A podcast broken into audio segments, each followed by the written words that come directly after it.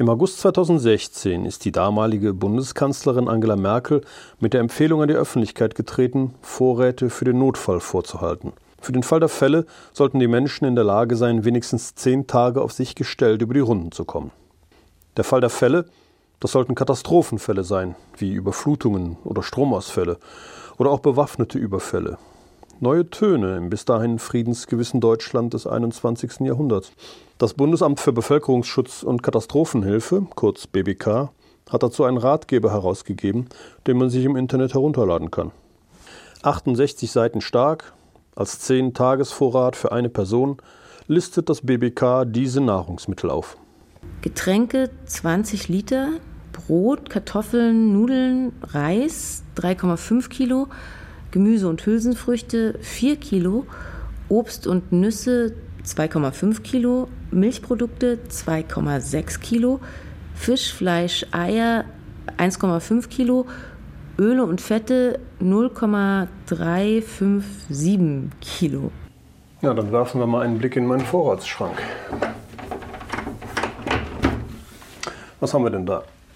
Nudeln, Penne Regatte, Fusilli, Spaghetti. Instant-Nudeln. Reis. Beutelreis. Mehl.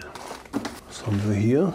Ah, Konserven. Erbseneintopf, Erbseneintopf, Erbseneintopf. Oh, Linseneintopf. Hier unten Batterien, Taschenlampen. Ja, das steht ja auch alles im Ratgeber des BBK.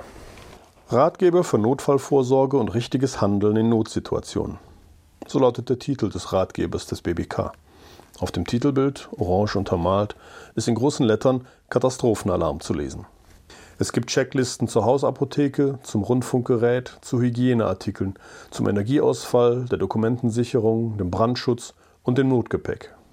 Für meinen Fluchtrucksack habe ich mich weder an den Ratgeber des BBK gehalten, noch habe ich gegoogelt, was da rein sollte oder habe mich mit irgendwelchen Preppern besprochen. Im Ratgeber werden als mögliche Szenarien Unwetter, Feuer, Hochwasser und Freisetzung von Gefahrenstoffen genannt. Mein persönliches Fluchtszenario sieht anders aus. Ich hatte vor ein paar Jahren einen Wohnungsbrand und seitdem ist meine Sorge, innerhalb von Sekunden die Wohnung verlassen zu müssen und nur das Allernotwendigste mitnehmen zu können. Nichts horten, nichts hamstern, einfach nur schnell weg. In meinem Fluchtrucksack befinden sich nur Kleider. Der Rucksack steht neben der Wohnungstür. In der Tür steckt der Wohnungsschlüssel, auf einem Pult daneben liegt mein Portemonnaie mit Personalausweis, Bargeld und Kreditkarte. Immer.